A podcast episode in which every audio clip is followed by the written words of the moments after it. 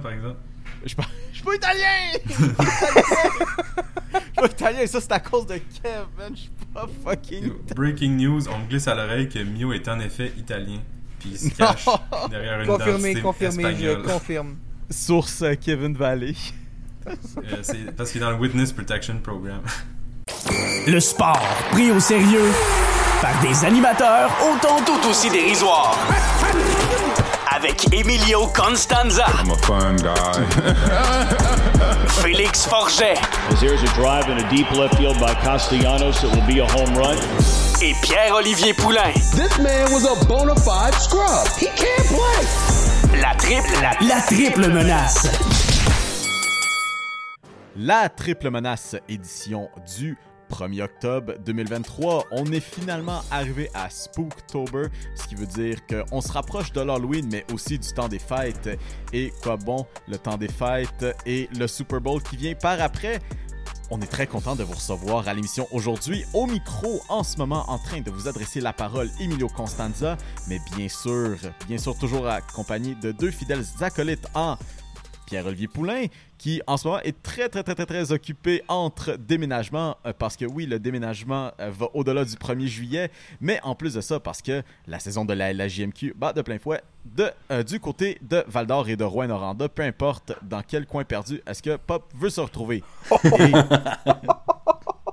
Bien sûr, dans l'autre coin, nous avons nul autre que double F, Mr. Félix Forget, qui aujourd'hui va tellement bien porter son, son, son chapeau, sa casquette euh, des Diamondbacks de l'Arizona parce que on en a un petit peu à jaser aujourd'hui pour euh, tease un petit peu ce premier bloc de l'émission qui est le baseball, bien sûr, parce que le portrait des séries est terminé. euh, est fait du moins et euh, ce qui est terminé en fait c'est la discussion autour des Angels pour la prochaine semaine je suis content on a pu à parler du drama qui se passe euh, par là Je vais, va je vais juste ouvrir Twitter d'un coup qu'on nous annonce que Shohei Ohtani va être échangé dans les prochaines minutes. Au cas où. Ouais, exact. J'ai- J'ai tellement hâte d'en entendre parler déjà. Mais non, c'est ça. On va avoir, euh, on va avoir euh, probablement des, des- une belle série de, de, de wildcards, des grosses équipes qui vont s'affronter, à commencer dans l'américaine. Mes Blue Jays de Toronto vont faire face aux Twins du Minnesota. Euh, Félix, je vais commencer par toi parce que, bon, ben, il y a l'argument Blue Jays, l'équipe canadienne, l'équipe nationale, et on sait que tu as un petit parti pris pour le Minnesota à cause du basketball. Euh, où est-ce que tu vois ce match-up aller? Je pense qu'on va avoir honnêtement une bonne série entre les deux clubs. Je pense que des, six équipes en série dans l'américaine, je pense que les Twins sont l'équipe la plus faible. Je pense que les Jays s'en sortent bien euh, avec la sixième tête de série. Euh, mais les Twins sont quand même pas à prendre à la légère non plus. On a euh, des bonnes ressources dans la rotation. On a euh, un bon alignement de frappeurs quand même. Les Twins sont une, équipe qui compte sur plusieurs ressources, dont le Québécois Édouard Julien. Go, Édouard Julien, dans cette série-là, on espère que tu vas connaître énormément de succès. Mais je pense qu'on va. Je pense que ça va être une des séries les plus relevées, étonnamment. J'aime beaucoup le, match-up à Toronto. On sait que ça a été.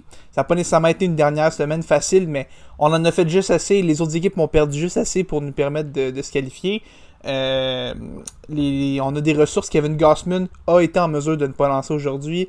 Euh, donc on va pouvoir compter sur lui dans cette série-là euh, assez tôt. Est-ce que l'alignement va être capable de produire assez de points? On sait que ça n'a pas toujours été facile dans le dernier mois. Je pense qu'on va avoir une belle série entre, entre ces deux équipes-là. Je, vais, je vais me mouiller en disant que les Twins vont gagner. Mais, mais je pense que ce n'est pas le choix populaire. Euh, Pop, à toi euh, de, me, de me convaincre du contraire maintenant. Écoute, je vais juste commencer par te dire qu'on parle quand même des Twins du Minnesota, une équipe qui est présentement sur une séquence de 18 défaites de suite en séries éliminatoires, qui n'a pas gagné Ouais, mais- un match depuis 2004.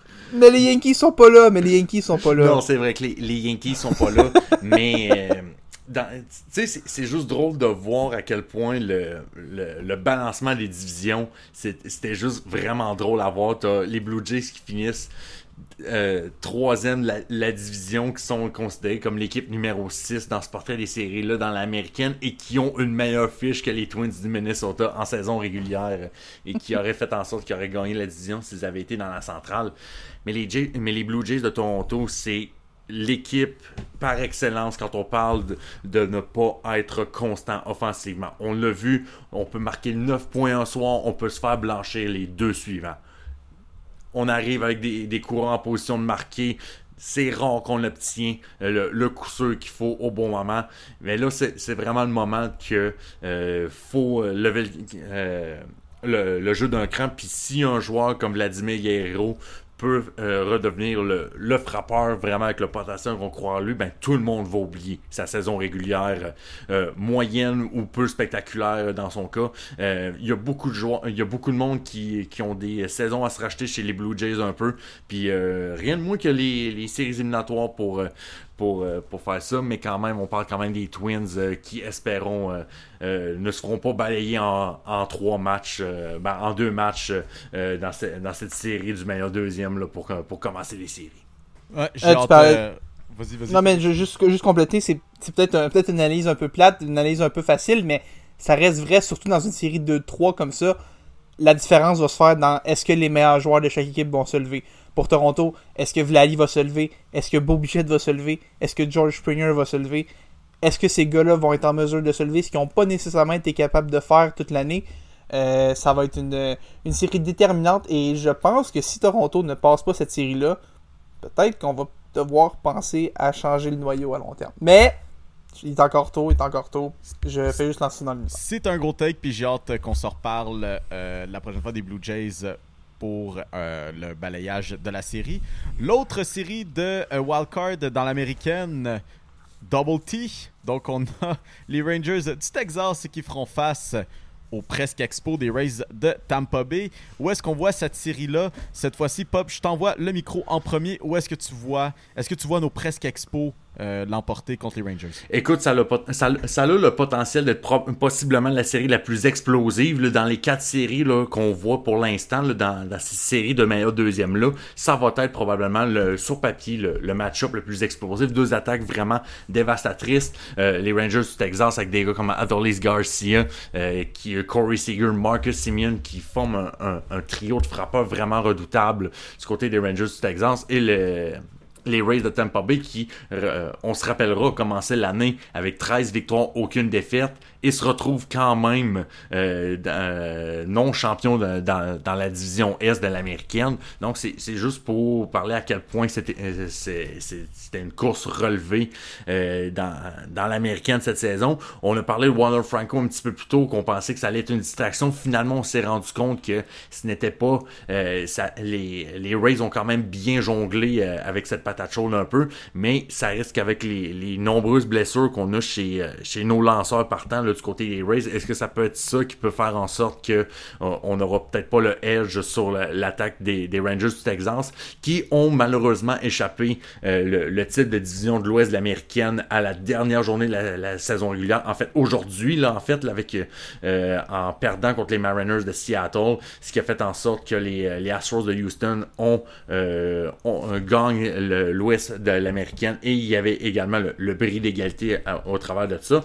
Donc, ça, ça fait en sorte que peut-être les Rangers du Texas euh, on va espérer que la- l'attaque soit là parce que on, on a essayé d'avoir une bonne rotation, mais ça n'a pas toujours été le cas euh, durant la saison. On a eu euh, Max Scherzer qui a connu certaines, certaines difficultés, Jacob DeGrom qui n'a pas été capable de lancer euh, durant la saison. Donc, euh, c'est vraiment de voir à quel point si les Rangers peuvent garder leur bâton chaud au bon moment. Là, je pense que c'est- tout là qui va se passer parce qu'on connaît les Rays, on va te battre avec la défensive et nos lanceurs. Puis je pense qu'on on changera pas euh, cette façon de faire, même rendu en octobre.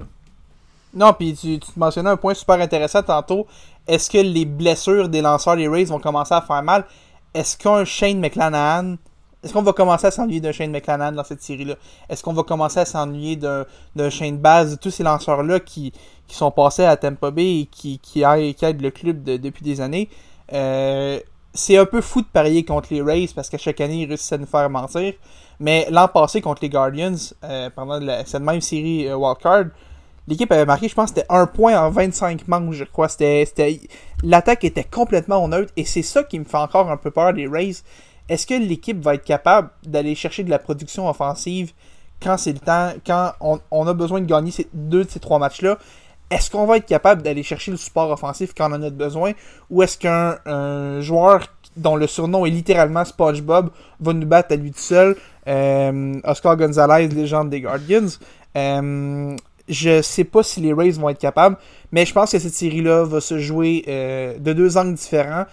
Si les Rangers veulent gagner, ils vont devoir marquer plus de points que les Rays, et si les Rays veulent gagner, ils vont devoir accorder moins de points que les Rangers. Je pense que c'est aussi simple que ça. Qui est simple Euh, comme si- théorie, mais qui, Ouais. euh, qui, qui peut sembler simple, mais qui euh, sera vraiment le- les, les deux, les deux points vraiment à surveiller de ce côté-là pour. Très belle analyse, analyse euh, dis-je bien, les boys. Euh, quand même, à mentionner que les deux équipes euh, qui ont déjà le laissé passer dans l'américaine sont nul autre que les fameux Astros de Houston, ainsi que les Orioles de Baltimore. On s'en va de l'autre côté dans la nationale. Félix, je te regarde en ce moment à travers ta belle caméra et à travers tes belles lunettes. Les Diamondbacks de l'Arizona vont jouer contre les Brewers de Milwaukee.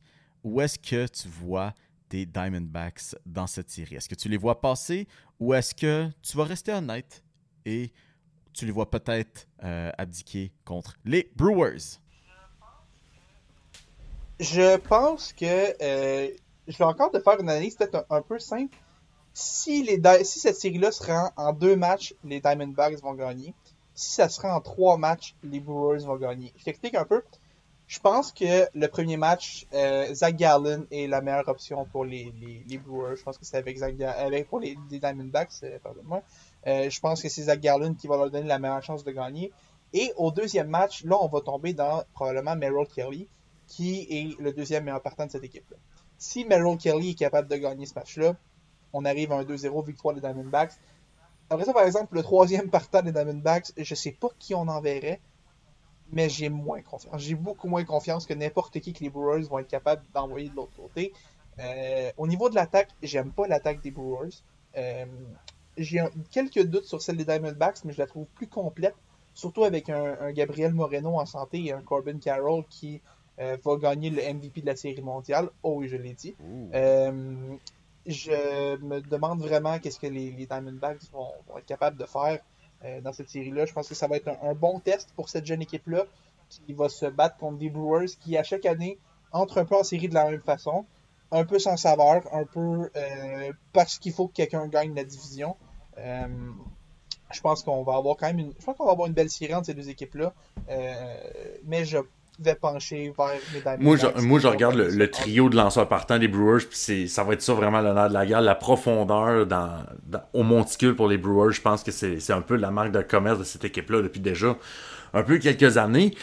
L'attaque est un peu suspecte, mais je sais pas pourquoi, mais moi tout, je, j'avais des doutes sur les Brewers de Milwaukee, puis il me, fait un peu mentir. Je vais, vais pas te l'accorder, c'est pas spectaculaire, c'est pas euh, avec des feux d'artifice, mais tu un gars comme Christian Yelich qui retrouve un peu euh, un, calibre de jeu vraiment euh, assez incroyable. Puis on sait pas, peut-être que suffit juste d'avoir les, les bons éléments. Peut-être que George Donaldson va mener peut-être les Brewers de Milwaukee avec une run spectaculaire et amener cette équipe euh, au championnat, chose qu'il n'a malheureusement pas réussi à faire avec euh, euh, les Yankees de New York et encore moins les, les Blue Jays de Toronto malheureusement. Mais euh, mais Black à part, là, je pense que ça va être. euh, c'est un peu le, le baiser de la mort, là, parce que le gagnant de ces deux équipes-là va inévitablement pogner les Dodgers de Los Angeles. Donc, c'est il y aura pas de meilleur sort là. Dans, la nationale là on a euh, les, deux équipes déjà là, qui ont déjà un bail pour la deuxième ronde c'est dans les top 3 des, meilleures équipes de la, de MLB donc peu importe qui, qui va gagner cette série là, là ça va être euh, ça, euh, ça va juste être le petit apéritif le- la petite entrée avant le, le, le gros repas principal parce que la prochaine ronde va être très difficile à passer Puis si c'est pas les Dodgers, c'est non c'est ça c'est pas les Dodgers Bonne chance. Bonne chance à toutes les équipes qui vont passer au deuxième tour dans la nationale. Ça aurait été le fun de vous rencontrer. Parlant justement de match-up dans la nationale, l'autre euh, l'autre affrontement de wildcard sont nul autre que les Marlins euh, de Miami ainsi que les euh, Phillies de Philadelphie. Maintenant, où est-ce qu'on voit euh, ce match-up Ben moi, je vois ça, c'est ce qui est le fun parce que là, on a deux rivaux de division dans l'Est de la nationale qui s'affrontent et le gagnant va affronter un autre rival de l'Est de la nationale. Donc, on, va avoir déjà quelques feux d'artifice, mais c'est c'est de voir comment que euh, l'offensive des Phillies de Philadelphie va se comporter devant la polyvalence des Marlins de Miami, qui n'ont qui n'ont pas d'offensive, qui qui ont même pas Sandy Alcantara en plus euh, dans, cette série-là, même durant la saison. Mais on a quand même trouvé un moyen de faire les séries d'une façon ou d'une autre, ce qui est quand même un peu la façon des Marlins de Miami, c'est que on ramasse et si les, les planètes s'alignent, ben, on pourra peut-être faire quelque chose euh, comme ça. Mais c'est un peu comme la série entre les, les Rangers du Texas et les, les, Rays de Tampa Bay.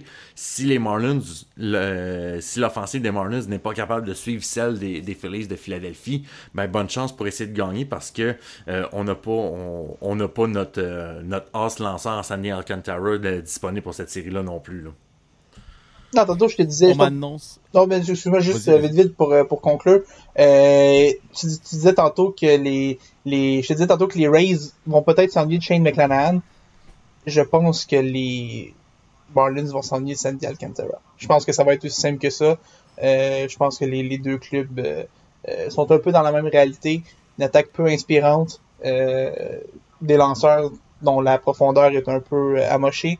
Euh, j'ai hâte de voir, mais j'ai des doutes sur euh, les Marlins, malheureusement. C'est bien beau avoir Luis Arias, mais euh, c'est pas lui qui va te faire un circuit de 3 points en huitième manche pour te donner les devants. C'est lui qui va s'en aller sur les buts, qui va peut-être faire le petit simple, mais euh, on manque un peu de, de puissance un peu du côté des Marlins de Miami. Puis ça a été un, un, un dossier tout au long de la saison. C'est sûr qu'ils ont fait quelques acquisitions un peu pour renforcer un peu cette puissance offensive-là, mais euh, on on, on gagnera pas à coup avec des coups de canon. Là. On va gagner dans des, des gardes de tranchées à la baïonnette et peut-être même à main nue s'il le faut. Là. Ça sera pas. Euh, ça sera pas. J'aime l'analogie. On m'annonce, on m'annonce à l'oreille euh, quelque chose de spécial. Et non, ce n'est pas les Jets de New York qui, ont égalisé la marque avec euh, les Chiefs de Kansas City au compte de 20 à 20, mais c'est Félix qui euh, a quelque chose sur le cœur à annoncer à quelques partisans des Cubs de Chicago et notamment toi. Non, non, oui. je, te vois, je te vois venir. Félix, le rideau est levé, la scène est la tienne. Moi, Pop, euh, il y a quelques semaines de ça, tu m'as annoncé qu'avec tes Red Sox qui connaissaient une saison difficile, tu te tournais maintenant vers les Cubs de Chicago, ton équipe euh, Ben Wagon. En tout cas pour la nationale, pour la nationale. Pour la nationale. Pour la aux Mariners de Seattle qui ont été celles pour la Ligue américaine et qui finalement ont réussi à, s'essouffler à, à, le bout de la piste, malheureusement. C'est c'est drôle que tu me parles des Mariners parce qu'il y a quand même une belle similarité entre les Mariners et les Cubs dans la course aux séries. Serais-tu capable de me dire c'est quoi la ressemblance entre ces deux équipes-là? Euh, je te dirais que le mois de septembre s'est un peu écroulé. Et Dieu sait que j'ai pas envie de faire de jokes sur d'affaires qui s'écroulent au mois de septembre. Mais écoute, c'est. Les Cubs de Chicago avaient 92% de chances de faire les séries éliminatoires le 5 septembre. Au début du mois, on, est, on a approché 90% tout s'est écroulé. Il n'y a rien qui a marché. Il y a eu, on a vu des défauts qui ont fait surface un peu en début de saison, mais qu'on a retrouvé. Et finalement, on s'est juste essoufflé. Je suis, euh, je, suis détruit. Je suis détruit. Euh, les Cubs de Chicago, merci de m'avoir accueilli dans votre bandwagon, mais maintenant, je, je quitte maintenant euh, retrouver ma peine avec les, mes Red Sox de Boston pour le reste de l'hiver. Mais ça a été une bonne run. Merci beaucoup. Puis on se revoit très bientôt, j'espère. Et c'est, non, mais ce qui est drôle aussi de quitter les Cubs, c'est que tu n'es pas le seul qui fera ça dans les prochaines semaines. Euh, Cody Bellinger, futur Yankee, va aussi quitter les Cubs. oh oui, il va quitter les Cubs. Oh, non, non, je, je, je, refuse. Non. c'est oh, le sourire à Philippe oh, oui. Oh oui. Qu'est-ce que je sourire? uh, je m'excuse, Pop, j'étais obligé de te le remettre d'en face parce que moi, tu vois, mes Diamondbacks, Ouais, mais, à, mais à la différence des Diamondbacks, moi j'embarque dans ton bandwagon. Moi ça me dérange pas. Je suis down que les Diamondbacks soient là. Je suis down. J'aime, j'aime peut-être pas autant, mais tu sais, j'aime Corbin Carroll. My guy is a special guy. Ah. Tu sais, je l'apprécie. Mais Et je regarde les Cubs, j'avais tellement fondé d'espoir en eux, avec Dansby Swanson, Cody Bellinger, Seiya Suzuki, puis toute la gang, je m'étais dit, avec une division de main dans la centrale, ça pourrait peut-être marcher qu'on dépasse les Brewers de Milwaukee, puis on s'est juste effondré, puis c'est pas juste s'effondrer, on a laissé, je prends pour exemple, genre, Juste cette semaine, on, s'est fait balayer par les Braves d'Atlanta. C'est sûr que c'est dur essayer de gagner contre les Braves d'Atlanta, mais on était à quatre retraits d'aller chercher une victoire importante pour rester en vie. On a donné euh, un circuit, euh, je pense que c'est Marcel Ozuna, si je me trompe pas, qui, crée l'égalité. On avait inscrit des points en dixième manche, puis on n'a jamais été capable, la relève n'a jamais été capable de... Euh, de, faire le travail justement au bon moment pour essayer de gagner ces games. Puis on voit le résultat aujourd'hui. Puis les Mariners de Seattle, euh, il y a un moment donné, pendant un stretch d'un mois, c'était peut-être même un mois et demi, c'était la meilleure équipe du baseball majeur. Puis on arrive au mois de septembre contre des, beaucoup de matchs contre des rivaux de division. en plus, euh, on est impliqué dans une course avec les Rangers du Texas puis les Astros de Houston, ben, on n'a juste pas été capable. Euh, on s'est écroulé. C'est juste ça que j'ai à dire. C'est tout. Je comprends absolument ce que tu dis. encore une fois, grosse semaine dans le monde du baseball, du passe-temps américain. Et bien sûr, la fin de saison euh, ne signifie pas que le début des séries éliminatoires, mais de nouveaux records établis et de postes perdus. Ben, à commencer du côté de Gabe Kapler, du côté des euh, Giants de San Francisco, qui ont démontré que finalement, euh, ils sont plus frauduleux que l'Université de Montréal dans tout oh. département possible. Oh non, non, non, là. Ça, non. Ça, c'est non. déjà déjà qu'en plus que Félix, quand tu lui parles des Giants de San Francisco de 2021 qui ont gagné genre 107 matchs déjà, sa pression artérielle commence à monter, là. Exact. Euh, tout autant frauduleux. Euh, Ronald Acuna oh Jr., celui que je rappelle peut être possiblement MVP, a établi officiellement le club des 40-70, euh, donc 40 coups de circuit et 70 buts volés on dit bye-bye à des euh, joueurs aussi, à des grands-pères qui s'en vont rejoindre les CHSLD euh, en Miguel Cabrera.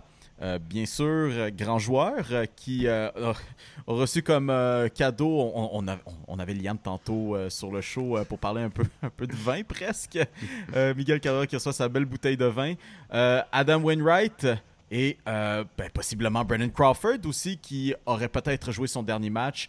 Et euh, ce qui nous mène aussi à Joey euh, Voro, qui a possiblement joué son dernier match aussi, malgré qu'on n'a pas encore de confirmation à ce sujet. Joey Votto, qui d'ailleurs s'est fait expulser pour son dernier match de la saison. S'il fallait qu'il termine sa carrière là-dessus, ça serait triste, mais tellement drôle en même temps. Mais je, regarde, mais je pense à Miguel Cabrera. Tu sais, Albert Pujols l'année passée, on s'imaginait difficilement euh, voir du baseball sans Albert Pujols. Puis là, on, voit un peu la, même affaire avec Miggy euh, chez les Tigers de Détroit.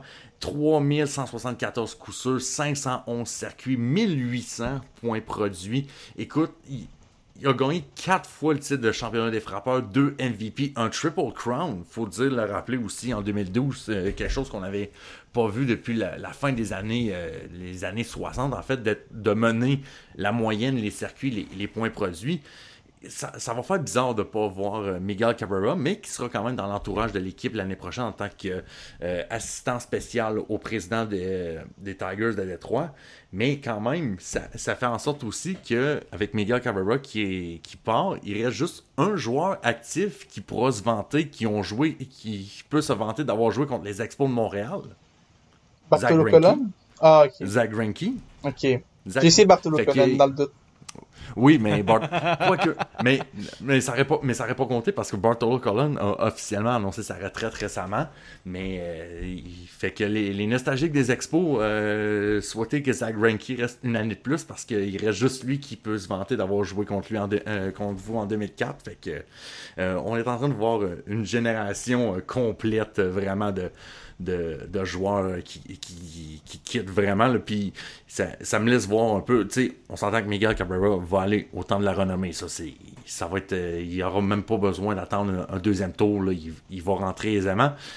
mais c'est là que je suis en train de me demander si euh, Joey Votto. Ça a été un joueur que. Mettons s'il avait commencé sa carrière dix ans plus tard, ça serait un surefire Hall of Fame, mais tu aller sur les buts, c'était pas aussi en vogue qu'aujourd'hui. Fait que ça, va être le fun de voir Joey Vado, euh, mais qui soit sur le, le, le bulletin de vote pour le, temps de la renommée dans quelques années. Oui, exactement. Euh, passer maintenant, on va passer, euh, excusez-moi, je déparle parce que j'ai tellement hâte du sujet qui s'en vient, euh, le football de la NFL. On en a jasé la semaine prochaine, euh, la semaine passée, excusez-moi, et Félix a fait ses devoirs, il a fait sa recherche. Mesdames et messieurs, on vous avait dit la semaine passée que la NFL allait avoir un match du dimanche matin assez spécial parce que, ben, d'une part, euh, ça allait se jouer à Londres. De deux, ben, ça allait être l'équipe nationale de l'Angleterre en les euh, Jaguars de Jacksonville, bizarrement. Et de trois, ben, on allait avoir une diffusion spéciale à la Toy Story et notre cher collègue ici, Félix Forget, s'est levé contre toute attente assez tôt. Oui, il s'est pas couché encore cette nuit. euh. il se peut, il se peut aussi. Mais il a fait ses devoirs, il a regardé le match et il nous apporte une analyse non pas seulement de la partie, mais du produit visuel. Félix, En fait, euh, je vais te faire la seule analyse du match de football que tu as à savoir. Les Jaguars ont gagné. Maintenant, on va parler de tout le reste. Euh, ce matin, je me suis levé comme un enfant en voulant écouter mes petits bonhommes. Comme un, comme un, petit, enfant un, dimanche matin veut écouter ses petits bonhommes à la télé. J'ai eu de la misère à trouver le signal. Euh, le signal était très buggy au début, mais comme un enfant qui veut écouter ses bonhommes, rien n'allait m'arrêter ce matin, Mio. Euh, donc, j'ai fini par trouver un signal. Et euh, ça a été une révolution dans ma manière d'écouter du football. J'ai adoré. ah ouais, Ben, honnêtement, si ça avait été pour n'importe quel autre game qu'un match entre deux équipes dont je me fous pas mal, ça m'aurait peut-être un peu fait chier. Mais, mais, pour un enfant qui avait son cœur d'enfant ce matin-là, pour écouter ces petits bonhommes, pour écouter Toy Story, qui a vu Woody, qui a vu Buzz Lightyear, qui a vu Jesse, qui a vu tout le monde, qui a vu un chien Slinky faire les poteaux de premier jeu, qui a vu, qui a vu une grue, Le claw qui spot le ballon. Oh, le- c'était- parfait. C'était parfait. La nostalgie m'a rentré dedans. Le spectacle de la mi-temps. Je, je n'ai même pas de mots pour dire à quel point j'ai adoré. Je veux qu'ils fassent ça pour chaque match. Pour toujours. Toy Story pour toujours. Merci. euh, c'était tout. C'était tout pour mon analyse de ce match-là. Ah oui, les Jaguars ont gagné. euh, Et, et aussi, un gars qui s'appelle London a marqué un touché à Londres. c'est vrai, Meilleur. c'est vrai ça, mais euh, Seule analyse à savoir de ce match-là. Ok maintenant, Surtout que ça veut dire on- que c'est un Super Bowl euh, Mickey Mouse? Oh! Moi, Oh. non. Ben, c'est pas... Disney, me semble, a pas, euh, pas Pixar, me semble. Je sais Oui. pas. Oui. Ah, ok, ben ça se peut. Mais euh, oui, ça peut être un, un Mickey Oui, Mouse parce- Super, un Mickey Mouse Super Bowl, mais écoute, euh, on, après qu'on ait sorti euh, du, de l'horrible idée de jouer deux matchs le lundi soir, ben, Ah. la, la NFL se, se reprend bien euh, dans le pays où le thé se boit, mais ne se prononce jamais. Oh! Donc, donc euh, euh, non, c'est ça, la NFL. euh, après un, match de même à Londres, je vous mets au défi de mettre le prochain Super Bowl en broadcast Toy Story. Ça va être merveilleux. J'ai hâte de voir Usher danser avec les, les, bonnes, les petits soldats, les petits soldats verts sur le stage avec ça. Mio, t'as, de l'autre côté de l'Atlantique, toi, tu as regardé un peu euh, ce que plusieurs considéraient déjà à ce semaine 4, là, d'ici à ce point-ci de la saison, comme le match de l'année. Deux rivaux de division, les, les Bears de Buffalo et les Dolphins de Miami. Les Bills qui avaient commencé euh, de manière difficile avaient perdu le, le premier match contre les Jets de New York, mais depuis trois, euh, depuis trois matchs, on retrouve les Bills de Buffalo comme on les connaissait avant, puis mon Dieu que ça avait l'air dominant contre la meilleure offensive de la NFL jusqu'à présent. Ben oui, clairement. Puis je veux dire, c'est une belle façon pour les Bills non seulement de se reprendre, mais aussi euh, de prouver que hmm, peut-être qu'ils font bel et bien encore partie de l'élite parce que ben, leurs deux dernières victoires ont été contre les Raiders et les Commanders qui, bah, disons-le, sont loin d'être des équipes prétendantes à quoi que ce soit, mis à part euh, un haut choix de première ronde au prochain repêchage. Ah, puis bien sûr là-dedans, une défaite contre les Jets de New York sans Aaron Rodgers pour 99,8% euh, du match. Non, en effet, c'est une belle vraie bonne entrée en matière, si on veut, pour euh, les Bills. Ils ont été assez choyés d'avoir eu un calendrier relativement facile jusqu'ici, malgré la défaite. Et euh, grâce à cette victoire contre les Dauphins, on réussit à soutirer maintenant la première place dans, euh, l'Est de l'Américaine. Josh Allen a connu une incroyable performance, un peu à la Tua Tagovailoa la semaine passée, justement contre les Broncos. Ne manqué que 4 euh, passe euh, en a réussi quand même 21 de ses 25, 320 verges euh, totales, 4 touchés et tout ça pour aucune interception. Vraiment, le jeu entre lui et Stefan Diggs est de retour. Stefan Diggs a accumulé 120 verges sur 6 réceptions. Donc l'attaque des Bills est de retour, explosive plus que jamais. Je regrette peut-être mes mots de début de saison quand j'ai dit que les Bills allaient peut-être euh, perdre un petit peu euh, de, de, aller perdre un petit peu de leur euh, prestige cette année. En ce moment, ils sont en train de me dire Shut up, bitch! Honnêtement, ça me dérange pas. Je veux dire, je, reste quand même fan de l'équipe des, des, Bills de Buffalo, même si je pensais qu'ils allaient qu'ils allaient euh, être wash un petit peu cette année. Surtout qu'on va se souvenir de ce match-là parce que c'est certainement que ces deux équipes-là vont se battre pour le titre de division jusqu'à la fin de la saison. Et ce qui va faire la différence, c'est les, affrontements entre les deux. Donc c'est sûr que euh, cette victoire-là donne beaucoup de levier aux Bills pour la fin de la saison. Félix, après Toy Story, tes titans ont décidé de se réveiller, de ne plus être horribles. Ben, surtout que Tennessee étant la définition même d'un moyen, fallait vraiment rebalancer. Et euh, avec une belle victoire euh, contre l'équipe, euh, contre les Bengals de Cincinnati, qui commence vraiment à montrer des signes vraiment inquiétants. On sait que Joe Burrow est blessé, mais là, on montre, euh, il y a des signes vraiment inquiétants du côté de Cincinnati. Là, si je sais que vous comprenez pas pourquoi Mio est en train de rire, c'est parce que je suis convaincu qu'il a vu ma face quand Pop a osé dire que mon équipe était moyenne. Euh, les Titans La définition de moyenne. C'est fort. Non, non. Les, les Titans du Tennessee, c'est 8-8 ou 8-7, là. Jeff Fisher, du stade Jeff Fisher. Pour l'instant, c'est 2-2, mon dame. Ah, euh, au coup de Mio, Mio Non, mais Mio, on s'en reparlera avec ton équipe aussi. Aujourd'hui, euh, les Titans avaient l'air de la meilleure affaire depuis le peintre. Cette équipe-là est frustrante. Cette équipe-là se fait détruire par les Browns. Atomisée par les Browns une semaine. La semaine d'après, Joe Burrow vient à Nashville. Qu'est-ce que cette équipe-là fait? a détruit Joe Burrow sérieusement, cette équipe-là va, me rendre cardiaque. Si je suis pas déjà cardiaque, elle va me rendre cardiaque. Qu'est-ce que c'est que ça? Pourquoi? Pourquoi il continue de me faire souffrir semaine après semaine? Et je parle comme un gars qui vient de perdre. Mon équipe a gagné. Je suis détruit encore. Pourquoi ils me font ça? Arrêtez-les. Ils peuvent-tu juste... J'aimerais mieux qu'ils soient tout le temps mauvais, qu'ils me donnent ces Qu'est-ce que tu penses que. J'ai regardé la game aujourd'hui.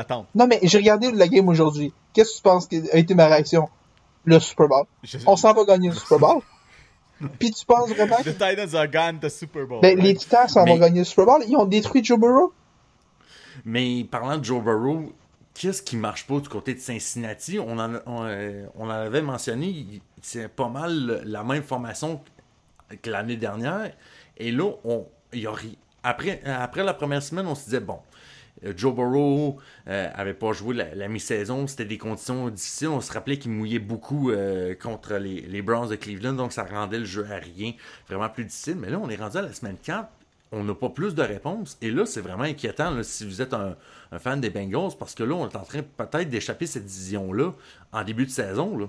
Je vais y aller. Ah, ben, écoute, écoute, de un, ça me dérange pas parce que la division n'appartiendra jamais aux Bengals de Cincinnati, équipe frauduleuse. Mais pour rester très franc, euh, honnêtement, je, peut-être un petit spoiler pour ce qui s'en vient pour moi, mais peut-être que le message du euh, coordinateur à l'attaque ne passe peut-être pas énormément ou ne passe peut-être plus du côté euh, des Bengals. On l'a vu déjà, je pense, pour déjà la troisième fois cette saison, des signes de frustration plus qu'explicite de la part de Jamar Chase euh, qui euh, chiale constamment semaine après semaine, euh, qui est ouvert constamment, ben fais quelque chose. Tu sais, va parler à ton équipe au lieu de, de chialer aux médias parce que euh, clairement il y, a- il y a quelque chose qui, qui, qui se passe pas du côté de Cincinnati. Puis I'm all there for it. Ben, mais, écoute, que je, vais y aller aussi avec, avec trois mots pour euh, la situation des Bengals. Euh, Burrow est blessé. Burrow joue blessé. Burrow est clairement pas à 100%. Euh, il a perdu le, le mojo de, Joe Cool. Euh, et euh, Zach Taylor est une fraude depuis des années et je peux pas croire que personne s'est rendu compte avant aujourd'hui que Zach Taylor est une fraude. Le jour où les Bengals vont le congédier pour engager un meilleur entraîneur, cette équipe-là va tellement être bonne. Mais Zach Taylor n'est pas l'homme de la situation. Parlant de- d'entraîneurs qui d'un peu frauduleux qui sont sur le hot seat mais qui ont vu peut-être leur job être sauvé. Euh, out à Vance Joseph et les Broncos de Denver qui ont remporté la première édition 2023 du Tank Bowl. Mesdames, messieurs, les Bears de Chicago qui passent d'une équipe qui avait l'air d'avoir prime Aaron Rodgers en première demi et qui s'écroule contre les Broncos de Denver il n'y a plus rien à dire. Je pense que du côté, euh, du côté des Broncos, on vient peut-être de sauver quelques têtes euh, qui pensaient peut-être rouler parce que s'il fallait qu'on perde contre les Bears de Chicago, là, je pense qu'on aurait, euh, exigé du sang un peu. Mais là, du côté des Bears, il n'y a plus rien qui fonctionne. On est rendu quoi? C'est 14 défaites consécutives, au moins 25 points donnés à chacun de ces matchs-là. La petite statistique que, que j'ai vite vite euh, pour ça, quelque, quelque chose que mes amis m'ont fait, euh, m'ont fait remarquer cette semaine. Parmi euh, tous les, les, les, euh, les grandes ligues nord-américaines, les Bears de Chicago sont la seule équipe à ne, à ne pas avoir remporté de match de saison régulière depuis l'achat de Twitter par Elon Musk. Qui date de genre octobre 2022, genre? Exactement. Oh mon dieu. Oh En d'autres mots, ça fait presque 365 jours qu'ils n'ont pas remporté de match de saison régulière. Puis, puis même à ça, même si t'es un partisan des, des Bears de Chicago, tu pourrais, tu pourrais te consoler pour dire Ok, mais c'est correct si on perd, tu on va pouvoir avoir peut-être le, le premier choix total, puis on va repêcher Cal Williams. Non, merci. Non, Non. merci. On un Mais- Eric Lindros du côté de Calvin Non, non, non, Williams. non, non, mais c'est dans le sens que ça va prendre combien de carrières puis combien de- d'échecs à cette position-là pour euh, faire un changement? T'es pas capable de développer un carrière puis c'est pas Caleb Williams qui va venir le sauver. On disait la même affaire de Justin Fields quand lui est arrivé dans la NFL puis on regarde ce qui se passe présentement. Ça n'arrivera pas, là. Non, définitivement. Puis on dirait qu'en ce moment, on y va juste avec euh, vraiment du essai-erreur euh, du côté des Bears. Ça fait dur. Euh, Mio, t'étais t'étais chaud tantôt? Oh, tu veux, en- qu'on parle de faire dur? Oui, tu veux qu'on parle de faire dur? Je te laisse la parole. Je sais que tu es un fan numéro un de Matt Canada. Alright. Vas-y, Alright. t'as as quelque chose sur le cœur. Euh, Je veux, bien Félix- don- je veux donner du crédit aux Texans de Houston pour cette victoire-là et CJ Stroud, mais du côté de Pittsburgh, là, la défensive ne peut plus nous sauver. Fait que vas-y, Mio, je te laisse. Je te laisse la Félix parle d'équipe qui euh, lui ferait perdre ses cheveux, le rendre cardiaque. Le problème avec euh, ce que Félix Forget dit, c'est que ce qu'il a peur d'avoir ou d'être, c'est ce que je suis en tant que fan des Steelers de Pittsburgh. Depuis, depuis tout aussi longtemps que je peux m'en rappeler, chaque match est un match de Super Bowl. Chaque match est décisif pour la suite des choses. Chaque match détermine si oui ou non les Steelers s'en vont au Super Bowl, dans la victoire comme dans la défaite. J'ai passé des années à regarder l'attaque carry la totalité de cette équipe. On, se reposait sur le talent individuel des joueurs à l'attaque. Depuis quelques années, depuis le départ des deux All-Stars CTE en Le'Veon Bell et euh, Antonio Brown, on se repose sur le talent de la défensive et TJ Watt, le meilleur joueur défensif dans cette ligue, pour carry des matchs. Sauf que au football, il faut quand même marquer des points. Et la semaine dernière, merci Dieu, la défensive des Steelers en ont marqué des points. L'attaque, pas tant que ça. Alors cette, euh, semaine, on se retrouve contre un adversaire qui, on, va se le dire, avait. on- on pouvait les battre, c'était réalisable. Eh bien, mesdames et messieurs, l'attaque des Steelers a décidé que non aujourd'hui. Puis ça fait plusieurs semaines que nous autres, dans les cercles de partisanerie des Steelers, autant que ce soit sur Twitter, euh, que ce soit en personne, que ce soit dans tout réseau social confondu, Matt Canada ne devrait pas avoir de job en ce moment chez les Steelers. Les Steelers, oui, c'est euh, une organisation qui, euh, qui est fière de la culture et de la consistance. Mike Tomlin, ça fait, ça fait plus longtemps qu'il est là que je suis envie presque qu'il est, qui est à la tête de l'équipe des Steelers. Mais à un moment donné, faut passer à autre chose avec Matt Canada. Juste peut-être quelques petites statistiques assez rapidement du côté de l'attaque. Ça, c'est juste dans la première demi, OK? Dans la première demi, l'attaque des Steelers a eu le ballon à 5 reprises. Parfait. Et qu'est-ce qu'on a fait avec ça? Bon, ben la première série à l'attaque, 8 jeux. Combien de verges au total? 13 verges. On a fini avec une interception. Temps total en attaque? 4 minutes. Parfait. La série suivante, on commence à sa ligne de 25 verges. 3 jeux. 3 jeux. Combien de verges on a? On a réussi à avoir moins de verges que de jeux, c'est-à-dire 2 verges. Comment ça finit? On dégage. 1 minute 28 pour ça. Prochaine possession offensive, on commence à sa propre ligne de 21. Encore une fois, combien de jeux on dit, les gars? 1, 2, 3. 3 pour combien de verges? 2 verges. On finit ça sur un punt, 1 minute 30. Au moins, on est constant de ce côté-là du Steelers. Des Steelers, je suis content. Maintenant, prochaine série offensive, on commence à sa ligne de 28. 5 jeux, 5 jeux. Honnêtement, c'est miraculeux pour 21 verges. Et 21 verges, c'est le deuxième plus haut total de verges que les Steelers ont amassé en attaque cette semaine pour 2 minutes 40 d'attaque. Ça, c'est assez excitant, mais pas aussi excitant que le prochain qui a vu les Steelers en 1 minute 16. 1 minute 16 de possession et 5 jeux au total amassés 25 verges. Ce qui est en moyenne 5 verges par jeu. Euh, Firebat Canada, et honnêtement, c'est. Pour finir un peu sur cette tranche de vie-là, c'est probablement le meilleur karma que j'aurais pu recevoir aujourd'hui parce que ce matin, en m'étant levé, j'ai vu euh, un- une publication de la NBA sur Twitter qui mettait Rudy Gobert de l'avant. Je l'ai retweeté, puis j'ai tagué Félix dedans. Et mon prochain retweet, c'est retweet si tu veux que Matt Canada se fasse renvoyer. Donc, malheureusement, le karma a frappé aujourd'hui et euh, je- je- je- je- j'accepte cette défaite. Et moi, J'accepte ça. puis moi, tu vois, j'ai vu Toy Story en me levant ce matin. Mio. On a eu des matins différents, tu vois. Ah, mais il y a un autre message ce matin que malheureusement je ne révélerai pas en live, mais malheureusement toi tu n'as pas. Oh. Ok. Ok. Je révèle ça. même. Oh. Ok. Les couteaux, les couteaux volent bas. Je pense je pense que ma coloc est en crise parce que ça vient de faire une trace sur euh, le plancher tellement le couteau était bas.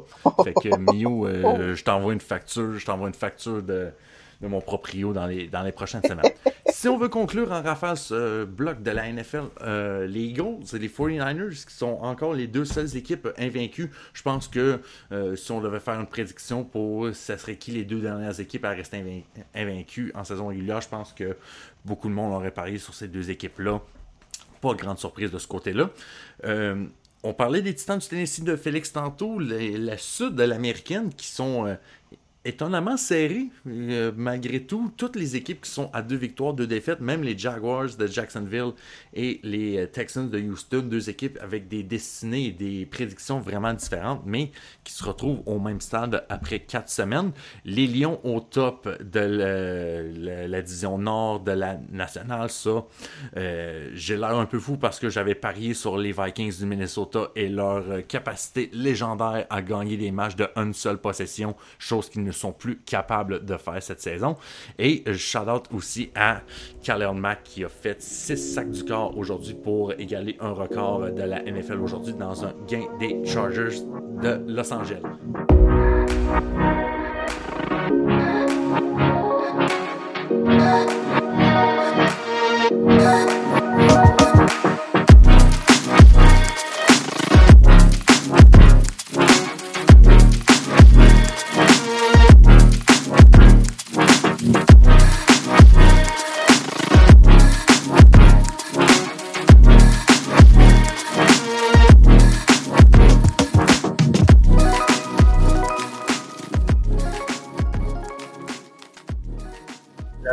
De retour pour l'épisode de cette semaine du 2 octobre 2023. Gros échanges dans l'NBA. On a eu droit à un classique wash bomb mercredi. Damien Lillard qui, après plusieurs années, a passé l'intégralité quasiment de la décennie 2010 avec les Trailblazers de Portland. Monsieur loyauté, c'est terminé. Et non, ce n'est pas avec le de Miami, c'est bien avec les Bucks de Milwaukee qui va poursuivre sa carrière. Et pour jaser de, cette, euh, de cet échange, a un peu des ramifications qui tournent autour euh, de cette histoire. Ben, on a l'immense honneur d'avoir avec nous aujourd'hui fondateur et rédacteur en chef euh, du euh, site Aliou 360 en direct de, son futur cellier dans la ville de Québec. Liam Wood avec nous, a.k.a. Bossman pour les intimes. Liam, comment ça va? Hey, ça va tellement bien. Je suis tellement content d'être là avec vous les boys. Merci de l'invitation. Écoute, premier invité de l'histoire euh, de la Triple Nana, c'est vraiment le fun, c'est toi qui, qui, est avec nous aujourd'hui. Mais juste pour euh, jaser un peu euh, du contexte de, l'échange, Damien Lillard qui passe officiellement euh, du côté des Bucks de Milwaukee avec dans un échange à trois équipes qui inclut aussi euh, les Bucks de Milwaukee, les Trailblazers de Portland et les Suns euh, de Phoenix. Euh, je vais poser la question à Liam pour commencer, mais Mio, Félix, vous pourrez peut-être ajouter vos premières réactions sur, sur cet échange-là, quand même, à trois équipes qui vient chambouler vraiment l'état des forces du côté de l'NBA. Là. Ouais, la réaction initialement, ça a été What the fuck, si je peux me permettre, là, parce que c'était une surprise. On s'attendait pas du tout à ce que Dame se rende du côté du Wisconsin. On s'entend tous que on avait comme idée que c'était done deal entre Miami et Portland, mais finalement, ils ont un peu euh, tiré le tapis dans dessous des pieds de Pat Riley puis de l'état-major à Miami. Mais écoute, moi, si je suis un fan des Bucks présentement, je suis tellement heureux de cette nouvelle-là. Ça vient apporter une dynamique totalement différente au jeu sur le terrain.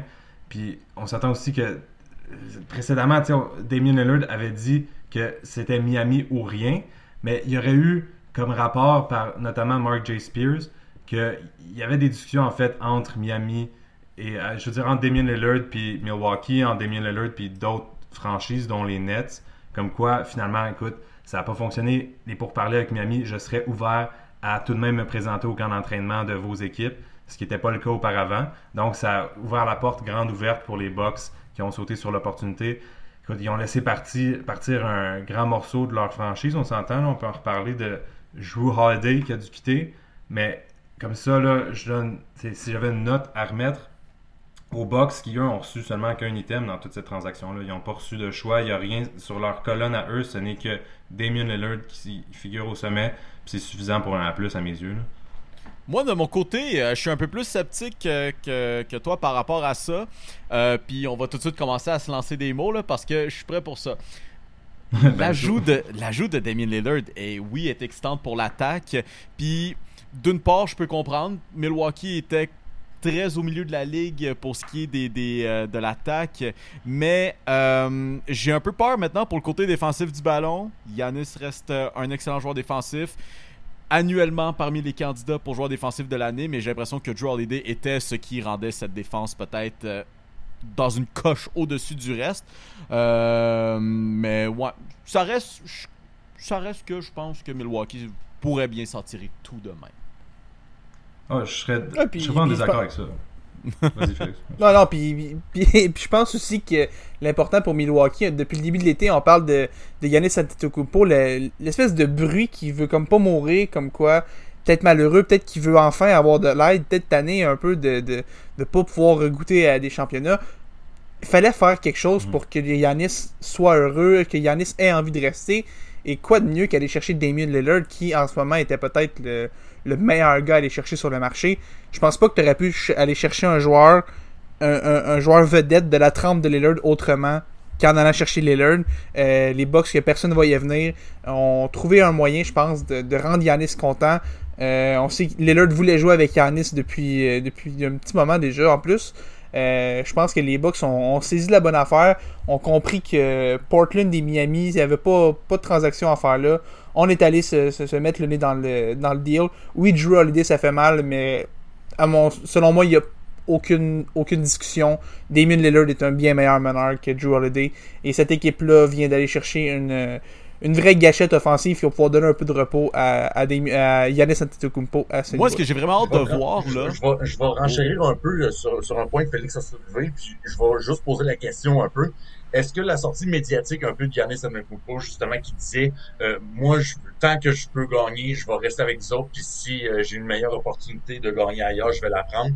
Si Giannis fait pas cette sortie-là dans les derniers jours, est-ce que Damien Lillard est un membre des Bucks en ce moment? C'est une très bonne question. Excellente question. Je suis d'accord avec Félix, moi je pense pas non plus. Non, moi je, je pense pas. Je pense que Yannis, c'est un message clair. Il sait que ses, mots ont beaucoup de, de, de, de, poids, surtout dans une ligue comme l'NBA où est-ce que les joueurs ont tellement de pouvoir. Aller sur une sortie publique comme ça, dire volontairement, que, dire ouvertement ce que tu veux de l'aide, tu veux que quelqu'un vienne t'aider, c'est de mettre de la pression, c'est de mettre le, la pression tombe immédiatement sur l'état-major de l'équipe qui maintenant est un peu comme forcé parce que la menace de voir Yanis partir est trop grande, surtout pour un petit marché comme Milwaukee, qui est pas nécessairement la destination la plus prisée non plus. Je pense que ça a forcé un peu les Bucks à agir, euh, et je pense que les Bucks en ressortent une meilleure équipe euh, suite à cette mm. sortie-là de, de Yanis. Ils ont agi immédiatement aussi. Ça a été moins d'une semaine, je pense, après ces commentaires-là, desquels Pop y a parlé. Puis ça ajoute aussi des munitions dans l'arsenal des Bucks qui, eux, à la prochaine négociation de prolongation de contrat, peuvent dire ben, regarde, à chaque fois que tu fais des sorties publiques comme celle-là ou que implicitement tu fais des commentaires de ce genre-ci, nous on répond toujours avec. Ils l'ont fait avec Joe Holiday en 2020. Ils sont allés se procurer Joe Holiday. Ça a amené un championnat l'année suivante. Ça pour dire que eux, les, les là, en plus de signer ses frères, on parle de, oui, Thanasis Antetokounmpo qui est là depuis un moment, mais là on vient aussi ajouter Alex Antetokounmpo. On est d'accord les quatre pour dire que aucun de ces deux joueurs-là est dans la NBA, fort probablement, sans Yanis. les Bucks, ont des arguments béton, eux, à la prochaine table de négociation. Puis ça, c'est une des raisons pourquoi ils ont fait cette manœuvre-là. En plus d'évidemment se donner une crise de belle option. j'aurais arrêté, pardon. De belle option sur le championnat. je me demandais vite fait de même, là, on peut parler aussi de ce que Boston a fait par la suite, mais dans l'Est, est-ce que Milwaukee n'est pas favorite immédiatement? à mes yeux, à mon sens, ils le sont. Définitivement. Oui, puis je pense que c'est. Puis je pense que c'est même pas une question non plus, dans le sens où cette équipe-là était déjà bonne. Puis là, on vient d'aller chercher peut-être un gars qui, en santé, est un des 15, voire même peut-être 10 meilleurs joueurs de la NBA. On a deux des 15 meilleurs joueurs de la NBA d'un coup dans la même équipe. On a même un Chris Middleton pour les aider, puis on a quand même des, des, des Brooke Lopez autour, puis on a, des, on a un bon noyau de soutien. Je pense que les Bucks sont favoris dans une mhm. conférence qui n'est peut-être pas aussi forte qu'elle a, a été dans les, dernières années. Peut-être juste les, Celtics qui sont une menace, puis on va en reparler un peu avec euh, Drew Holiday. Euh, mais je pense que les, les Bucks ont vu leur fenêtre, ont vu qu'Yanis voulait de l'aide. C'était vraiment l'occasion parfaite. C'était mhm. un mélange de, plein d'affaires pour eux et c'était une occasion qu'ils ne pouvaient pas nécessairement laisser passer. Euh, si vous l'on avis à ce Non, exact. imaginez, vite, vite, là, OK? le pick and roll entre ces deux joueurs-là, comment ça peut être? Oh. Imagine, ok, imagine t'es es un, es un joueur de centre, un joueur d'intérieur, plus ou moins mobile, mettons, je sais pas, genre style Rudy Gobert, on s'entend là-dessus? Ah, oh, pourquoi encore lui? Mettons là-dessus, puis là, voir Yannis arriver à toute vitesse sur le pick and roll, puis là, oh, c'est dévastateur. je veux ajouter à ton point justement vite fait là, Yannis a jamais eu un point de garde de cette trempe là dans le passé. sais des Eric Bledsoe, des joueurs Holiday, c'est bien beau défensivement. Mais je veux jouer un peu l'avocat du diable, même si j'adore Holiday, qu'il faut pas euh, prendre. Il faut pas penser que je l'aime pas, c'est tout le contraire. Mais en série éliminatoire, des fois, il y avait de la difficulté avec son attaque, avec son efficacité offensive. Même s'il y a eu des jeux historiques pour la franchise des Bucks, ok, faut pas l'oublier, il y a eu des jeux historiques pour la franchise dans leur parcours qui a mené vers un titre. Mais il n'y avait pas le, le jeu, le oomph offensif que Damien Lillard peut apporter parce que, comme tu l'as dit, c'est une gâchette qui peut tirer de n'importe où à n'importe quel moment. Puis Yanis, c'était pas un joueur, je peux vous sortir une stat vite fait, c'est pas un joueur qui opère beaucoup dans le pick and roll en tant que deuxième morceau du pick and roll, c'est-à-dire celui qui euh, pose l'écran et non celui qui a le ballon en main. 12% seulement de ses possessions l'an dernier possessions offensives qui ont mené à des paniers étaient lorsqu'il était le deuxième membre du pick and roll. C'est-à-dire que c'est très très peu. Si tu compares ça à des joueurs comme Rudy Gobert, justement, qui peuvent euh, aller chercher presque 50% de leur panier de cette façon-là, Yanis peut être une force, oui, parce qu'on s'entend, la majorité de ses paniers, il va les chercher en transition, parce que c'est le meilleur joueur de transition de la NBA. Mais dans le pick and roll, j'ai l'impression qu'il pourrait arriver à un pourcentage qui est suffisant pour faire en sorte qu'il soit le meilleur joueur de pick and roll de la NBA aussi. Oui. Avant de passer justement avec euh, ce qui se passe avec Drew Holiday et les, les Celtics de Boston, on va juste rappeler un peu de euh, le- toute la ramification de, cet échange-là.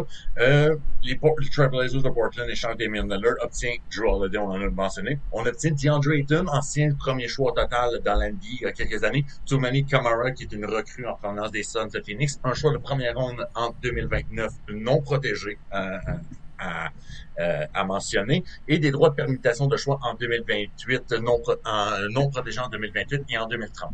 Du côté de Phoenix, on reçoit Yusuf Nurkic, Grayson Allen, Nazir Little et Keon Johnson.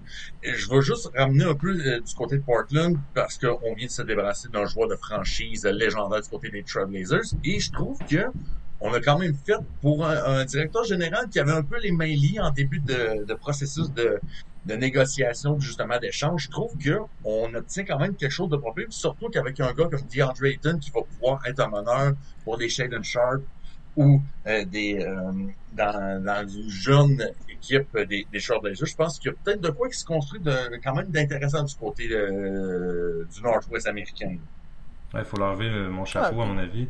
Joe Cronin a fait un excellent travail avec les Méliers, comme tu l'as dit, parce que au départ, on s'attendait à un retour qui ressemblerait à quelque chose comme Tyler Hero, Nikola Jovic, deux jeunes joueurs du Heat, et quelques choix au repêchage.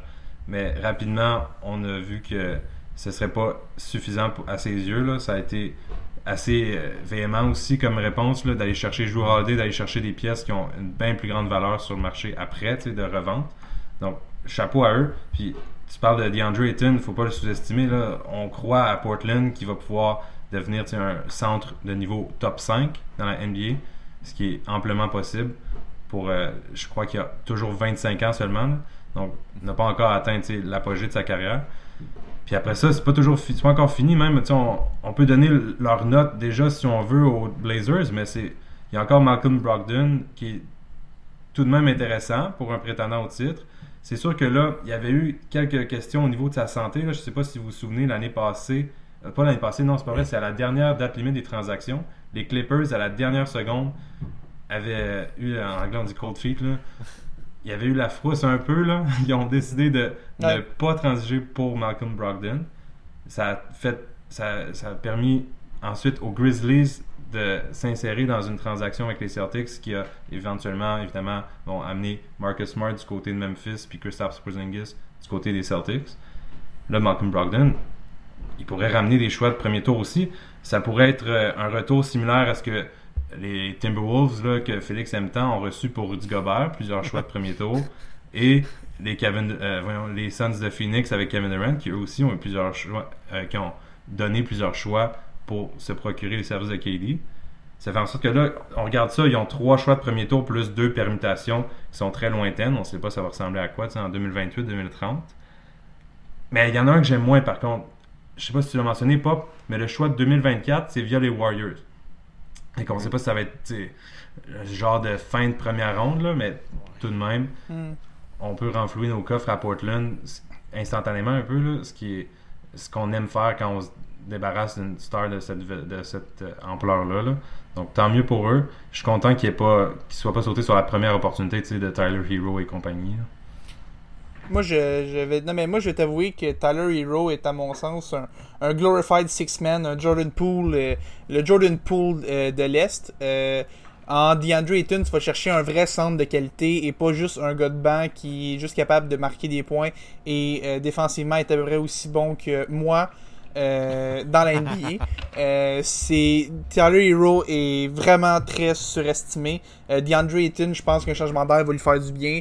On l'avait vu avec l'offre hostile des Pacers, on l'avait vu. Il y avait de la frustration, ça marchait plus pour lui à Phoenix. Je pense que changer d'air, ça va lui faire du bien. Top 5 centre, c'est peut-être un peu. Je pense qu'on peut-être qu'on tire un peu du côté de Portland. Mais, mais j'aime. On sait que des centres peuvent prendre un peu plus de temps à se développer. Puis Ayton, on parle quand même d'ancien premier choix au total. Ça reste quand même un gars qui, qui avait un certain pedigree quand il est arrivé. Là, on le change d'environnement, on l'amène dans un environnement où est-ce qu'il va être avec Scoot Anderson, avec Shaden Sharp, et avec tout ce noyau de jeunes-là qui va pouvoir, il va pouvoir être, sans être le mentor, mais être un peu le, le grand frère de ces jeunes-là. J'aime beaucoup la chaise qui revient à Ayton, et je trouve que c'est beaucoup plus avantageux que Tyler Hero qui. Tyler Hero, vraiment. là. Il y a encore des gens qui croient que Tyler Hero est un vrai, vrai joueur partant. Là. Non, non. arrêtez-moi Dans, ça. dans la même Euh, catégorie que TJ Warren et Jamal Murray en tant que légende de la bulle d'Orlando. euh, Oui, back, back in oui. the days dans- en, 2000 en 2020. Mais on parle beaucoup de gagnants de cette transaction-là. Je pense que le plus gros perdant, ça reste quand même le Heat de Miami qui ont euh, qui ont essayé peut-être d'attendre un peu que cette transaction se fasse pour euh, faire d'autres mouvements. Mais là, on se retrouve les mains vides, on- avec moins de joueurs, avec- avec une run au championnat qui a coûté euh, qui a coûté beaucoup en énergie, qui, qui sera peut-être très difficile à, à refaire l'année prochaine. Qu'est-ce qu'on fait du côté de, Miami pour essayer de se racheter un peu? Parce que ce n'est pas juste Jimmy Butler et compagnie qui vont euh, euh, qui vont euh, faire en sorte qu'on va retourner en finale dès l'année prochaine. Ben, écoute, malheureusement, cette compagnie-là qu'on a connue durant le parcours du Heat l'année passée sont toutes parties. Fait que maintenant, c'est l'heure de refaire les devoirs, de retourner dans la filière de la G-League pour trouver d'autres bums pour entourer Jimmy Butler parce que ça s'enligne mal pour le Heat. Honnêtement, être dans leur position, je pense, je me creuserais un trou, je me planterais la tête là-dedans parce qu'honnêtement, ça doit être. euh, Après Dennis Schroeder, ça va être un des plus gros bag fumbles que j'ai, euh, que j'ai, euh, dont j'ai été témoin euh, dans les années. Mais c'est pas le premier, Oh! là. On parle aussi de Damien Lillard. Oui, mais de Bradley Beal précédemment qui avait démontré un certain intérêt envers Miami. C'est vrai. Puis même, dans le passé, même Kevin Durant aussi, c'était une, des- une de ses destinations de choix. À chaque fois qu'il y a une vedette qui mentionne Miami, on réussit pas à concrétiser le tout. Fait que, en tant que fan du Heat, on aurait droit d'être piste contre euh, Pat Riley, je crois. Ouais, mais la, la culture du Heat, la culture du Heat. Ah, ben, elle les traînera pas en finale une autre fois. Cette Heat Culture, Non. Mais elle la- a mais- accompli son travail déjà. mais la- Mais la culture du Heat, moi c'est ça qu'on m'a répondu tout le temps. La culture Ben, la du culture Heat. Non, c'est tellement pense important à la qu'ils en, ont culture fait, du euh, qu'ils en ont fait un, un jersey absolument effroyable. Pense à la culture du Heat. Et Dennis Haslam, il est parti avec la culture. Il l'a amené chez eux et dans son salon. Euh, dans, pas dans la maison de dans retirement home, dans un CHSLD probablement, quelque part. Maintenant, Ah, non, ça, ça doit pas être le fun pour le Heat pantoute. C'est, c'est, comme tu disais, on... Dame était tellement... C'était quasiment presque garanti tout le long de la saison morte. Puis, puis là, ils ont rien. Ils ont RJ Hampton. Comment tu, comment tu vas être satisfait? Rien contre RJ Hampton, mais... Voyons.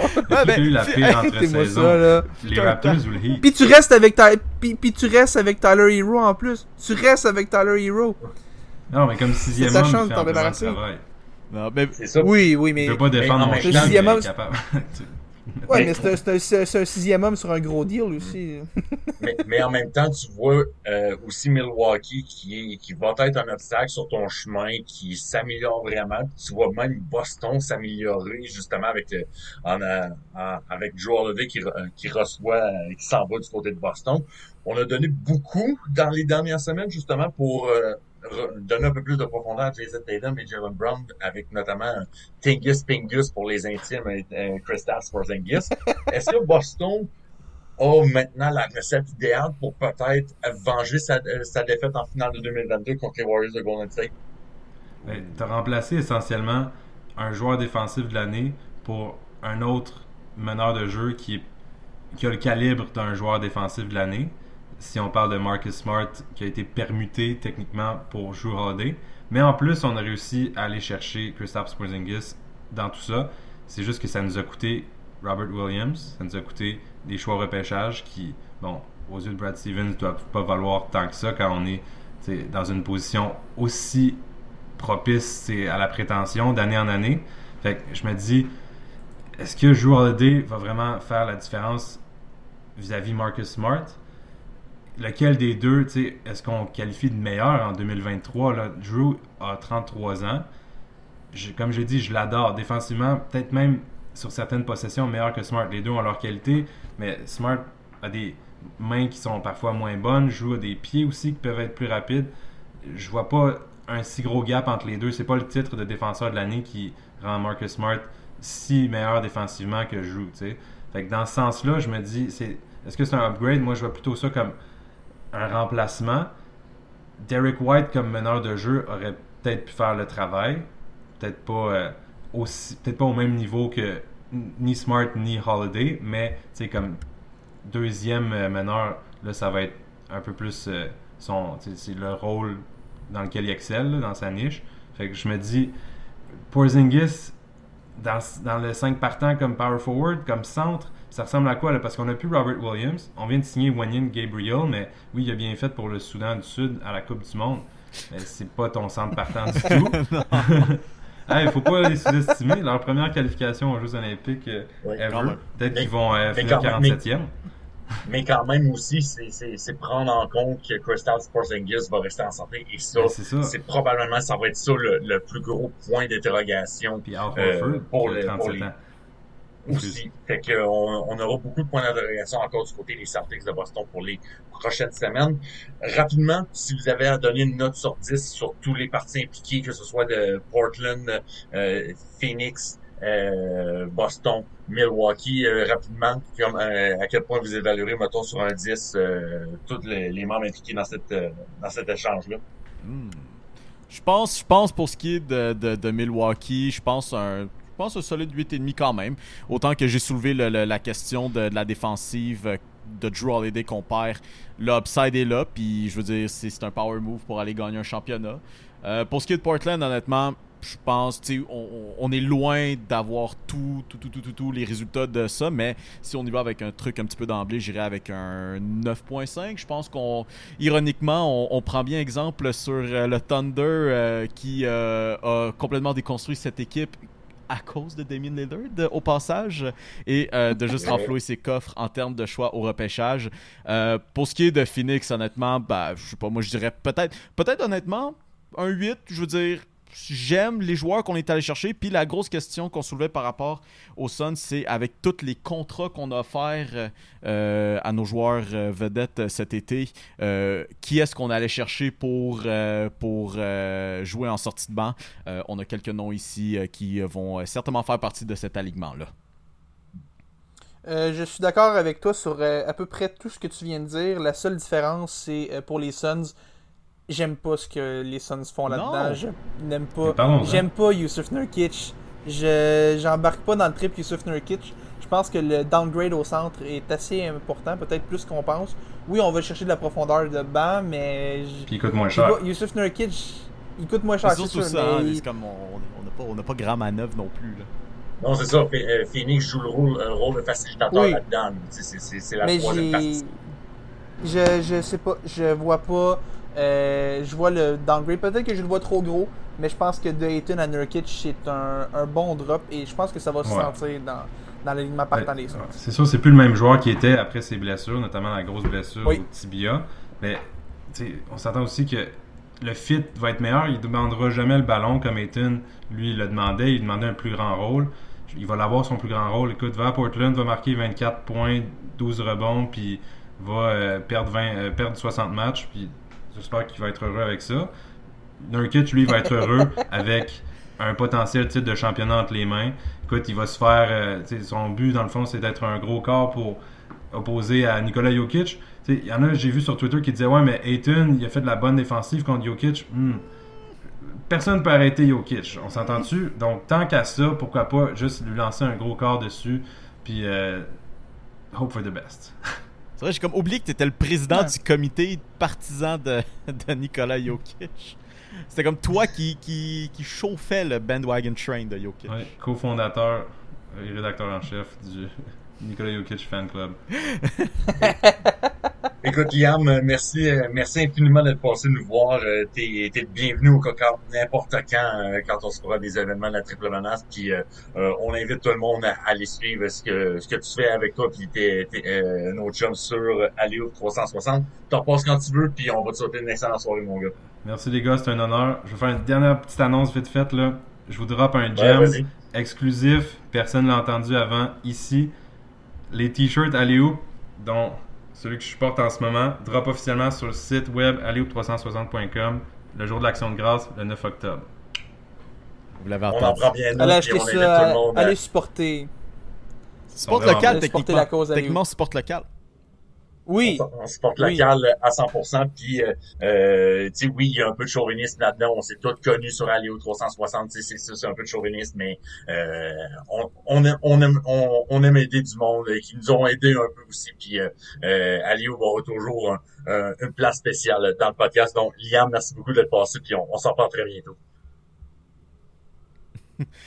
Merci, merci beaucoup, Liam. On passe de, euh, du segment basketball au segment hockey sur glace, parce que à quoi bon recevoir Liam, bien sûr, natif de Gatineau, si ce n'est pour parler des euh, sénateurs d'Ottawa, euh, qui sont un peu dans les nouvelles, encore une fois, pour tout ce qui est de jaserie contractuelle.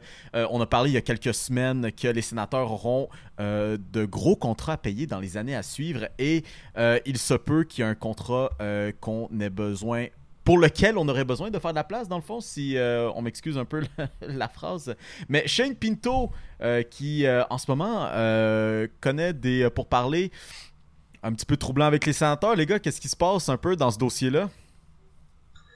Ben là, c'est sûr que là, du côté de Shane Pinto, on essaye de s'entendre et des sénateurs d'Ottawa, on va essayer de le ramener, mais là, on n'a plus on, on a plus l'espace sur le, cap salarial, la, signature euh, d'un gars comme Jake Sanderson un peu plus tôt euh, a fait en sorte que on s'est mis un peu la main autour du cou du côté des sénateurs. Et là on, on se retrouve peut-être avec une situation où il va falloir faire de la place éventuellement pour euh, signer Shane Pinto qui est justement âgé de, de seulement 22 ans qui est à, qui est agent libre avec restriction.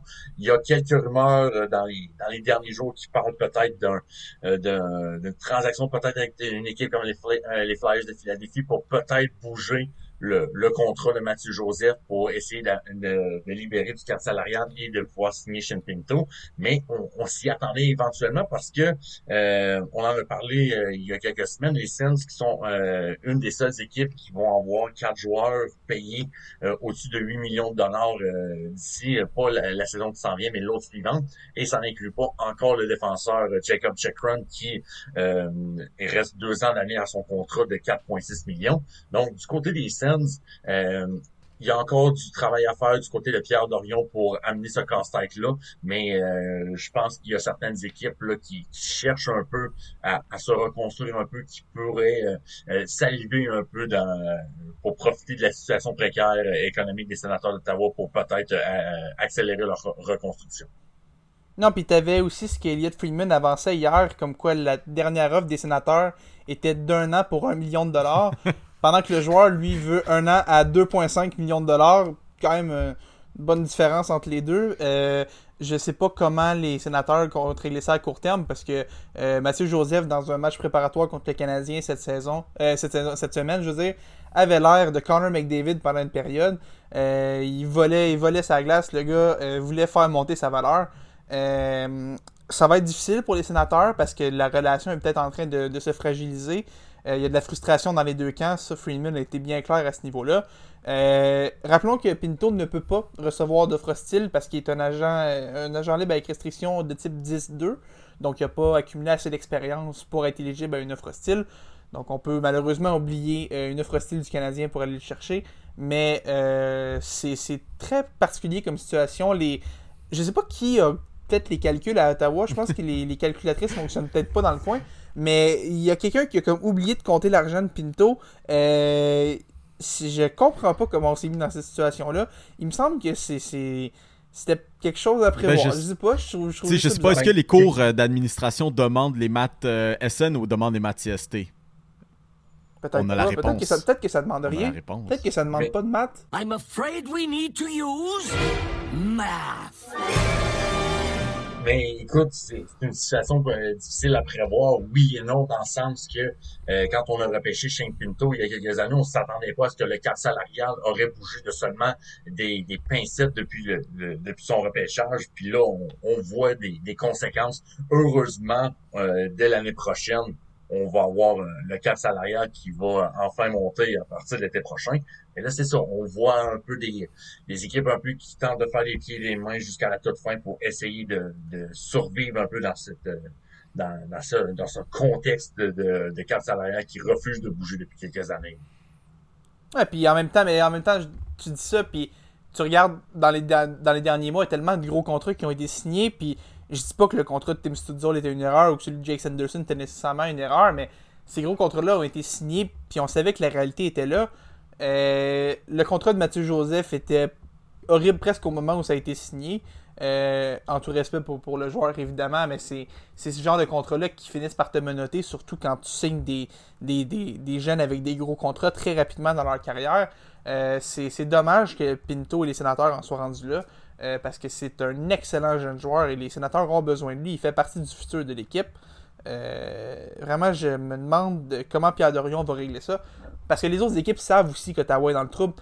Et on va pas juste prendre Mathieu Joseph pour rien. On sait qu'on a le gros bout du bâton, puis ça va, on va demander beaucoup, évidemment.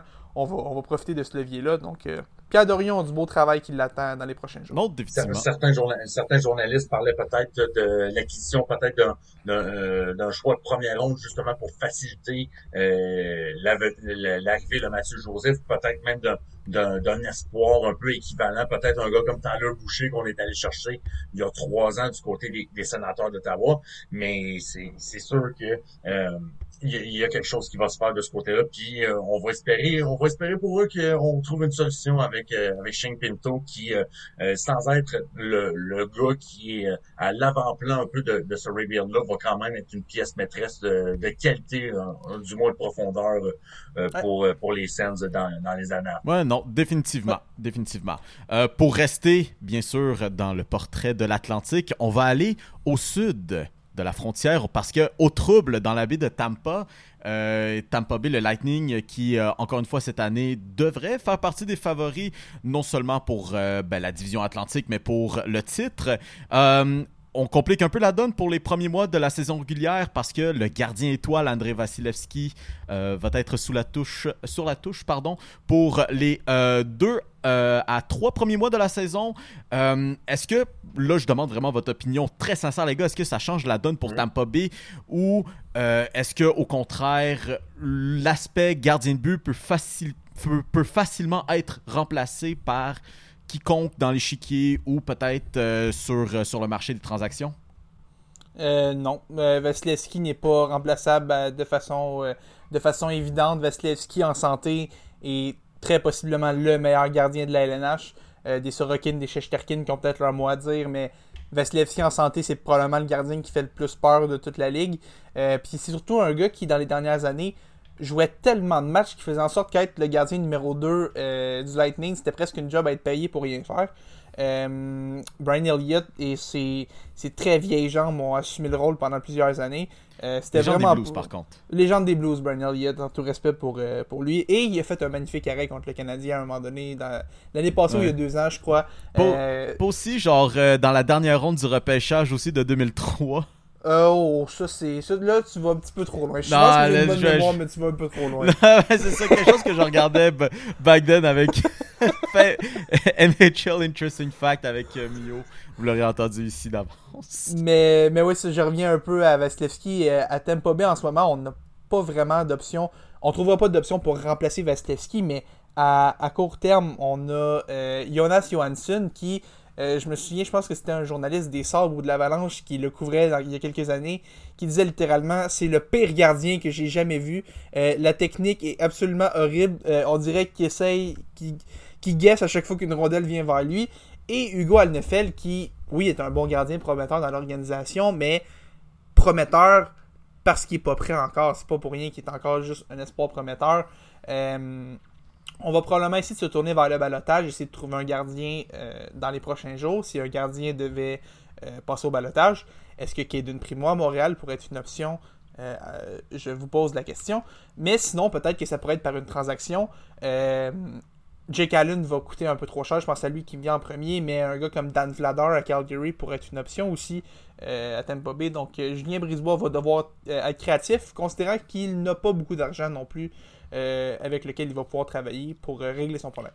Non, c'est ça, Une parce, crise parce que, euh, parce que c'est- ce qui est dommage pour le Lightning, et heureusement en même temps, c'est qu'Andrew Vasilevski va éventuellement revenir. Donc, tu peux pas l'envoyer sur la, la liste des, des blessés à long terme et sauver du cap salarial pour peut-être transiger un peu, mais c'est sûr que euh, à, à 9,5 millions de dollars sur la LTIR, ça aurait fait une grosse différence pour essayer de le remplacer, mais il va revenir éventuellement euh, au début de l'hiver, donc euh, on pourra pas utiliser ce- cette option-là. Il va falloir passer par une transaction, peut-être par le balotage, mais euh, du côté de Tampa Bay, il va falloir grincer des dents puis regarder en avant parce qu'on a une tempête euh, qui qui pourrait s'en venir. Euh, la division Atlantique s'est beaucoup améliorée. C'est probablement, ça va être probablement la meilleure division dans la dans la LNH cette saison. Hmm. Euh, c'est sûr qu'il y a Tampa Bay, qui, euh, Tampa Bay, il y a Toronto aussi qui euh, qui va essayer de menacer pour gagner cette division-là. Donc, euh, on va, on va se serrer les fesses puis on va, on va espérer pour le mieux, je pense. Euh, Je pense que ça va être ça le, le de Julien Brisebois du Lightning de Tampa Bay, euh, souhaitant que, que Vasilevski n'ait pas de, de setback dans sa réhabilitation et retarde son retour au jeu parce que euh, on va en avoir besoin éventuellement euh, à la fin de la saison. Ouais, Ouais, définitivement. définitivement. Euh, les camps d'entraînement sont plus que lancés. On a les joutes de pré-saison qui font ravage aux quatre coins de la LNH. Et plus on avance, plus on s'approche à un vrai match de Connor Bedard. Parce qu'on en, a- on a jasé il n'y a pas si longtemps de ça pendant euh, les matchs des euh, showcases de recrues. Euh, donc là, on a eu l'opportunité de le voir en match de pré-saison dans toute sa splendeur, dans toutes ses prouesses, à travers toutes les mises en échec qui évite et encaisse. Est-ce que c'est le plus grand joueur de l'histoire, les gars? Oui, oui, meilleur joueur de l'histoire. Non, mais, mais un, peu, un peu plus sérieusement, euh, je le regardais cette semaine et ma première réaction, euh, j'ai eu mal au cœur qu'on ne l'ait pas eu à Montréal. Imaginez Connor Bedard à Montréal. Tu le regardais en match pré-saison et il avait déjà l'air d'être complètement à sa place. À 18 ans, jamais joué un match chez les pros encore. Il avait tellement l'air à sa place. Deux mentions d'assistance, son premier match, puis on parle de, de mention d'assistance primaire. C'est vraiment lui qui a créé tout sur ces séquences-là.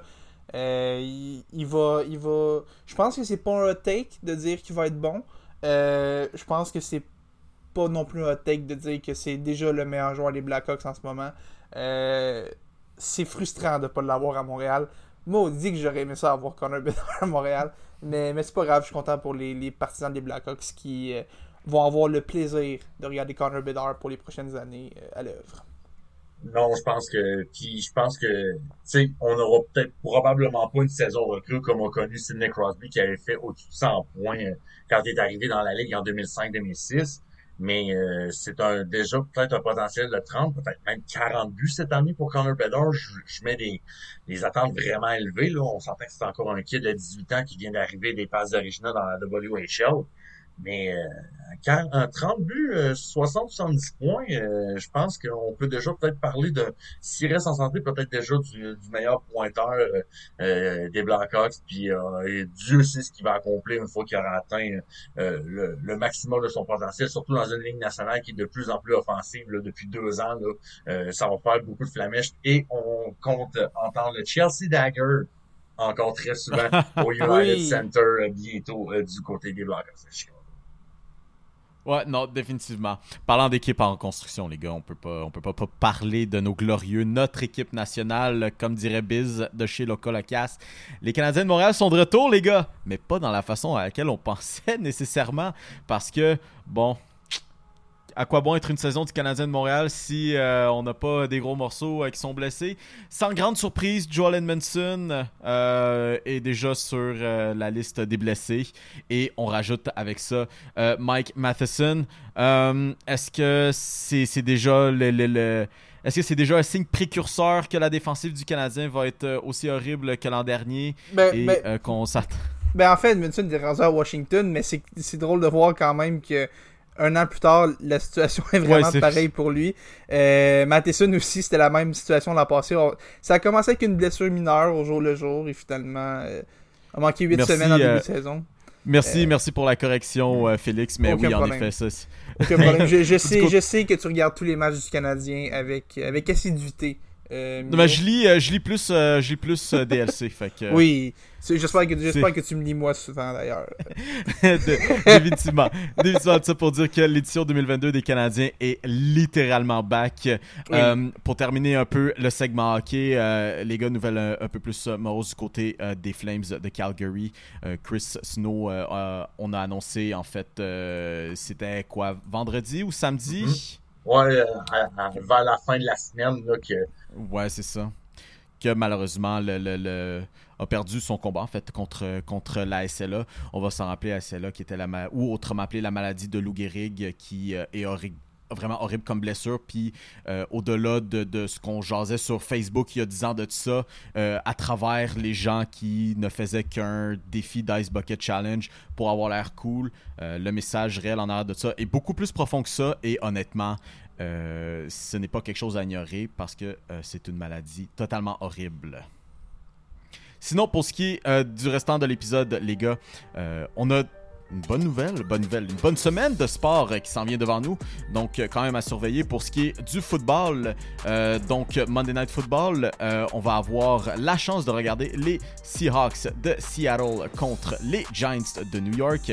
Ensuite, pour le de Thursday Night Football, on va avoir un spécial un petit peu à la Tank Bowl entre les Commanders de Washington et nul autre que les seuls et les uniques Bears de Chicago. Oh. Mais aussi, mais aussi, on en a parlé beaucoup en première partie de cette émission, les séries dans la MLB.